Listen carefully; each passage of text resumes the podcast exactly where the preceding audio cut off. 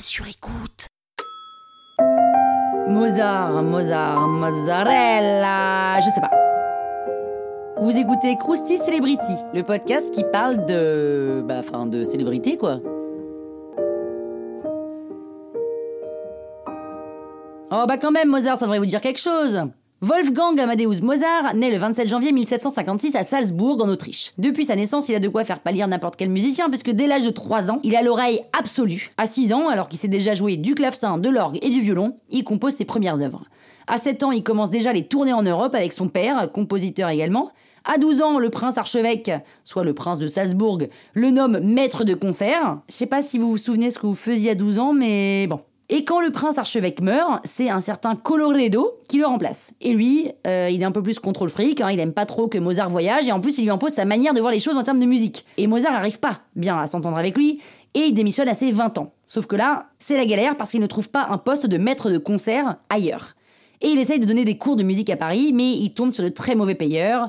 Du coup, il s'endette, la nana qu'il adore et qui kiffe, quoi, eh ben, elle aime un autre homme, sa mère, au passage, elle meurt, enfin bon, il est un peu au fond du trou, et il se résigne à rentrer à Salzbourg pour reprendre son ancien poste. Parce que son père avait supplié le prince archevêque de le reprendre. Il y va, les relations ne s'améliorent pas, donc deux ans plus tard, il démissionne. Et là, il s'installe à Vienne. Il se fait inviter par l'empereur Joseph II pour participer à une battle de piano contre un autre virtuose. C'est un match nul, mais en fait Mozart est maintenant connu à la cour. Et l'empereur lui commande un opéra en allemand qui s'appelle L'enlèvement au sérail et qui devient The Opéra le plus joué à Vienne. Il épouse au passage Constance Weber, la fille de sa proprio, sans le consentement de son père, qui est bien sûr vénère. En 1784, il rejoint les francs-maçons pour lesquels il compose une douzaine d'œuvres. Il compose aussi Les Noces de Figaro, qui est un échec à Vienne, mais un immense succès à Prague. Le directeur de théâtre de Prague lui fait une commande et l'opéra Don Giovanni naît. L'empereur Joseph II nomme son protégé musicien de la chambre impériale et royale et il le paie grassement. Donc c'est un titre important, mais pas le plus important, comme Mozart le voudrait, parce que Mozart est ambitieux, Mozart a un ego. Et c'est à cette époque qu'il fait la connaissance de Salieri, qui est compositeur à la cour. Et contrairement à ce que l'on peut croire, les deux n'étaient pas du tout des rivaux. L'empereur meurt, et c'est un autre qui lui succède. Sauf qu'encore une fois, le nouveau s'entend pas avec Mozart.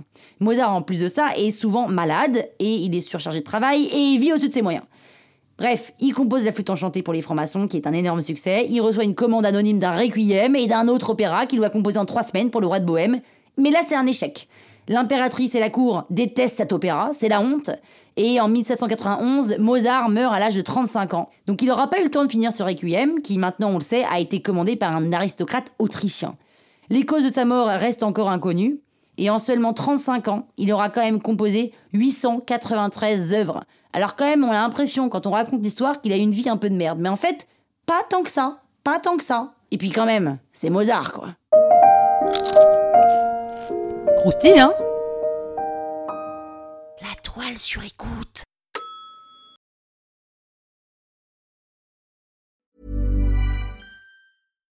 When you make decisions for your company, you look for the no-brainers. And if you have a lot of mailing to do, stamps.com is the ultimate no-brainer. It streamlines your processes to make your business more efficient, which makes you less busy. Mail checks, invoices, legal documents, and everything you need to keep your business running with stamps.com.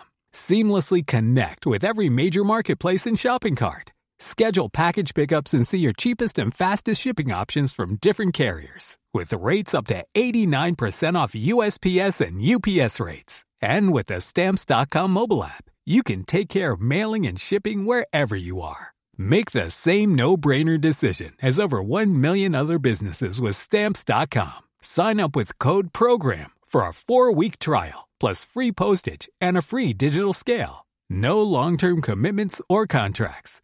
That's Stamps.com. Code PROGRAM.